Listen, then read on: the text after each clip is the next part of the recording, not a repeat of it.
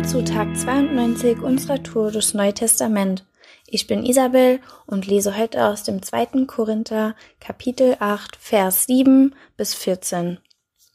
Ihr seid durch so vieles überaus reich beschenkt, durch euren Glauben, durch Worte, die der Heilige Geist euch schenkt, durch das Verständnis der Botschaft, euren Einsatz für den Herrn und die Liebe, die wir in euch geweckt haben, Lasst diesen Reichtum nur noch sichtbar werden, indem ihr der Gemeinde in Jerusalem helft.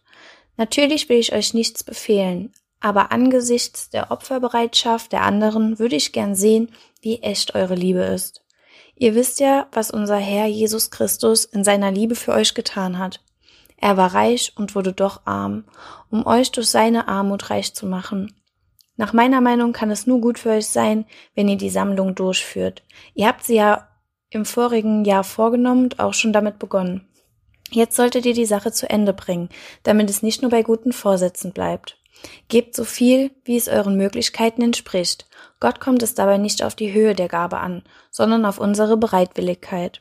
Er freut sich über das, was jeder geben kann, und er verlangt nichts von uns, was wir nicht haben. Ihr sollt nicht selbst in Not geraten, weil ihr anderen aus der Not helft. Es geht nur um einen gewissen Ausgleich. Heute habt ihr so viel, dass ihr ihnen helfen könnt. Ein andermal werden sie von ihrem Überfluss abgeben, wenn es nötig ist. Das meine ich mit Ausgleich. Der Anfang von Vers 7 ist mir direkt ins Auge gesprungen. Ihr seid durch so vieles überaus reich beschenkt. Momentan leben wir in einer schwierigen Zeit, mit Einschränkungen, an die wir uns schwer gewöhnen. In meiner Schule gibt es genauso Einschränkungen und diesen Gesprächsthema Nummer eins. Jeden Tag als ich mir das Kapitel, das fünfte Mod durchgelesen habe, ist mir aufgefallen, dass ich momentan viel mehr darauf konzentriert bin, was ich nicht hab oder was ich nicht machen kann, als auf das, was ich eben hab. Ich habe mir mal drüber Gedanken gemacht, wofür ich wirklich dankbar sein kann. Und eine Sache, für die ich wirklich dankbar bin, ist mein Glaube. Ich kann mir ein Leben ohne Gott an meiner Seite gar nicht mehr vorstellen und ich bin so dankbar, dass er sich in meinem Leben so breit gemacht hat, dass ich ihn gar nicht übersehen konnte. Dankbar für die Menschen, die für mich gebetet haben und heute noch beten. Dankbar, dass ich in einer christlichen Familie aufwachsen durfte. Wofür können wir noch dankbar sein? Ich bin für jeden Morgen, an dem ich aufwachen darf, dankbar. Ob wir nun eine Maske tragen oder auf Umarmungen verzichten sollen, wir leben und es nur, weil Gott uns das Leben schenkt. Man sagt es so schnell, Gott, Gott hat mir mein Leben geschenkt. Aber wenn wir mal drüber nachdenken, uns darauf konzentrieren, dann ist der Gedanke schon ziemlich schön, dass es da jemanden gibt, der dich so sehr liebt und dir das Leben hier ermöglicht. Das natürlich auch, weil er einfach einen Plan für uns hat. Solange wir hier sind, können wir Menschen von Jesus erzählen. Wir sind seine Kinder, jeder Einzelne. Wie in Vers 2 schon geschrieben, die Christen dort, die waren in Schwierigkeiten wegen ihres Glaubens und die haben trotzdem für andere Menschen so viel gegeben, wie sie nur konnten und darüber hinaus.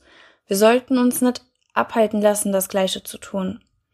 Ich muss sagen, ich wusste erst gar nicht genau, was ich zum Kapitel sagen kann. Ich habe meinen Bruder mal gefragt, wie er das liest und was er versteht und was er darüber denkt und er hat mir Folgendes gesagt. Verstoß Jesus und er wird trotzdem hinter dir stehen und darauf warten, dass du dich wieder zu ihm umdrehst. Du wirst nicht zu ihm laufen müssen, du wirst, wirst nichts tun müssen, außer zu erkennen, dass du falsch lagst und ihn zu bitten, dich wieder aufzunehmen. Du wirst dich nie beweisen müssen, wirst nie das Gefühl haben, dass du ihm mehr Liebe schenkst als er dir. Er wird dich mit seiner Liebe und Gnade überhäufen und dich so jeden Tag stärken. Genau das suchen wir Menschen doch. Und wir finden es auf dieser Welt nicht. Findet zu Jesus und ihr werdet erfahren, wie reich er euch beschenken kann, wenn du nach seinen Geboten lebst und dein Leben in seine Hände legst. Denk nicht ständig daran, was noch besser laufen muss in deinem Leben, damit du glücklich wirst. Vergiss nicht. Dein Job ist der Traum eines Arbeitslosen. Dein Haus ist der Traum eines Obdachlosen. Dein Lächeln ist der Traum eines Depressiven und deine Gesundheit der Traum eines Kranken. Lass schwierige Zeiten nicht überwiegen, sondern sei dankbar für das, was du hast.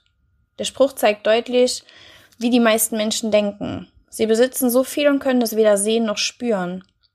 Sobald du dein Leben in Gottes Hände legst, bereitwillig und freudig, endlich ein glückliches Leben geschenkt zu bekommen, würde er dich aufnehmen und dir zeigen, was zu tun ist, um dich als Mensch endlich zum Leuchten zu bringen. Also lern zu fragen, Vater, Was kann ich tun, um glücklich zu werden? Und wenn du hier Antworten erhältst, die dich vielleicht in deinem weltlichen Reichtum beschneiden könnten, wie zum Beispiel einen Teil deines Vermögens zu spenden oder Zeit, in der du normalerweise Geld verdienen würdest, zu opfern, um jemandem zu helfen, dann überwinde deine weltliche Einstellung und tu, was Jesus dir sagt.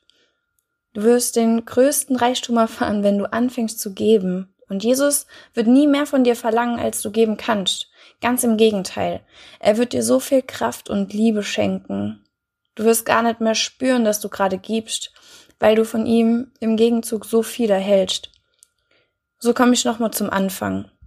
Ihr seid durch so vieles überaus reich beschenkt. Durch euren Glauben, durch Worte, die der Heilige Geist euch schenkt. Durch das Verständnis der Botschaft Gottes, euren Einsatz für den Herrn und die Liebe, die wir in euch geweckt haben.